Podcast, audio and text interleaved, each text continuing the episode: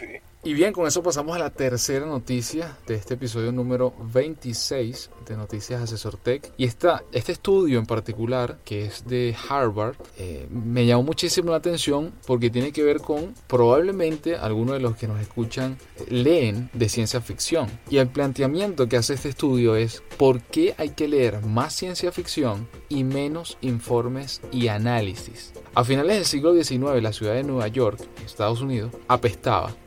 150.000 caballos transportaban personas y bienes por las calles de Manhattan, lo que generaba una cifra de 45.000 toneladas de estiércol cada mes se amontonaba en las calles y en los solares vacíos, hasta que en 1898 se reunieron urbanistas de todo el mundo para idear soluciones para la inminente crisis. Incapaces de concebir un transporte sin caballos, no lograron definir ninguna. 14 años más tarde, los coches, los autos, los carros superaban en número a los caballos en Nueva York. Las visiones de una distopía llena de estiércol cayeron en el olvido afortunadamente diría yo. Los urbanistas del siglo XIX hubiesen tenido acceso al Big Data, las técnicas de aprendizaje automático y teorías de gestión actual, estas herramientas tampoco les habrían servido de gran ayuda. Simplemente habrían confirmado su preocupación. Extrapolar soluciones a partir de tendencias pasadas es útil pero limitante en un mundo de cambio tecnológico cada vez más acelerado.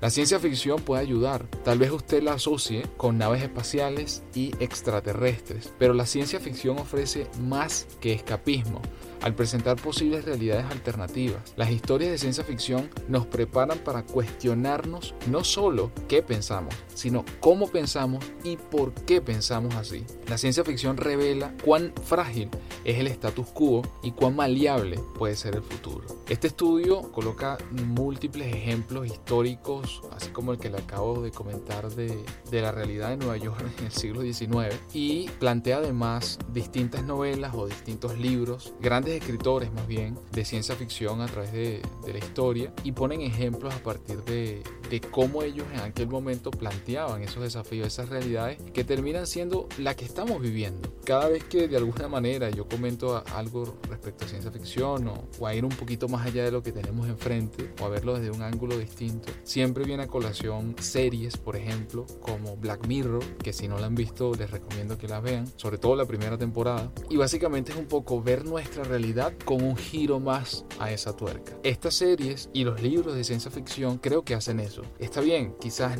nunca lleguemos a tener naves espaciales, simplemente no lo sé, pero plantea cuestionarse ese tipo de cosas y, y saber que muchos de los principales CEO de las grandes compañías han contratado a, escritores de ciencia ficción para que los inspiren y para que le den simplemente ideas y puntos de vista. Pero un poco el, problema y, tratar de buscar una solución eh, fuera de la caja, no pensar fuera de la caja. Y es súper interesante cómo ellos lo destacan. Uno de los ejemplos que dan que viene a colación incluso con lo que la noticia anterior relacionada con Jeff Bezos, es William Gibson acuñó el famoso término ciberespacio en su obra maestra en 1984, que se llama Neuromancer, The Diamond Age, de Neil Stephenson. Y esta historia inspiró a Jeff Bezos a crear el Kindle. Por otro lado, Sergey Brin, uno de los fundadores de Google, explota la aún más famosa de Stephenson, Snow Crash, para adquirir nuevos conocimientos sobre realidad virtual. Y aunque el comunicador utilizado en Star Trek impulsó la invención del teléfono móvil, tampoco sugiero que, y, lo, denotan ahí en el estudio, ellos tampoco están sugiriendo que, que todas las personas y todos los líderes de las empresas tienen que leer ciencia ficción para averiguar qué es lo que va a pasar en el futuro o cuál va a ser la próxima revolución tecnológica o industrial. Pero ciertamente es muy importante tener esa capacidad de ver un poco ese otro lado, cómo lo están viendo estos grandes escritores o cómo ya lo han visto eh, desde sus realidades en, el momento en que la escribieron y tomarlo como referencia. Así que a todas estas hay que reconocer que a veces la imaginación es más importante que el análisis y considerar dejar a veces esos informes y esos resúmenes sectoriales o estadísticos y más bien tomar alguna lectura, ya sea en vacaciones o como parte de los libros de cabecera y, y que uno de ellos al menos sea de ciencia ficción. Sí, Así es, estimado. Bueno, y hemos, así como tú mencionabas varios casos,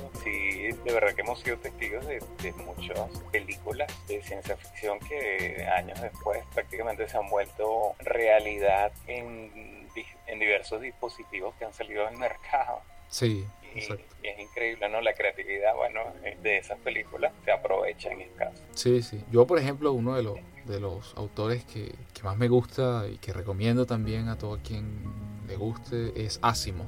Lo que él plantea, creo que una de las cosas más importantes que, que me he quedado de, los libros que he leído de él, eh, o una de ellas y que viene muy a colación en la época en que estamos viviendo, es que en, uno de sus libros él decía, va a llegar un momento en que todas las personas van a tener un dispositivo que va a estar incorporado en cada uno y que ese dispositivo le va a permitir tener acceso a toda la información que deseen desde donde se encuentren y le va a permitir aprender, comunicarse. Eso lo escribió él y no lo escribió ahorita, lo escribió hace 200 años. Y hoy por hoy uno se pregunta, bueno, mira, yo creo que se equivocó Asimov porque realmente nosotros no cargamos ningún tipo. No, no, sí, sí lo cargamos. Se llama smartphone. Exactamente. El smartphone duerme prácticamente con nosotros. Pero hoy por hoy distintos estudios revelan si hay algo que puede estar contigo en prácticamente en cualquier lugar y cualquier circunstancia es precisamente el smartphone. Y nos remitimos a lo que él comentaba. Bueno, el smartphone nos acerca prácticamente a cualquier persona. Nos da todo el conocimiento de alguna u otra manera que queremos o la información que queremos buscar o que simplemente necesitamos conocer. Nos comunica, nos entretiene,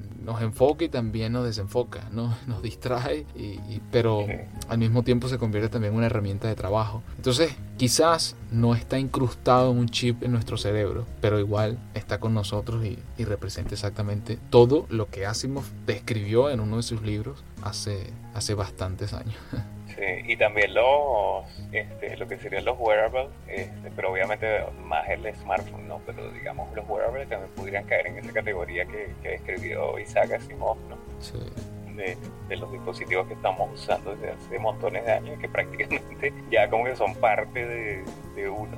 Exactamente, exactamente. Entonces, bueno, a leer ciencia ficción, a no dejarla solo para para los niños, entre comillas, sino que es inspirador realmente. Yo les recomiendo que al menos tomen una, una de las historias, la que más les guste, quizás está la más corta, si nunca han leído ciencia ficción, y lo intenten. Y después nos comentan. Exacto.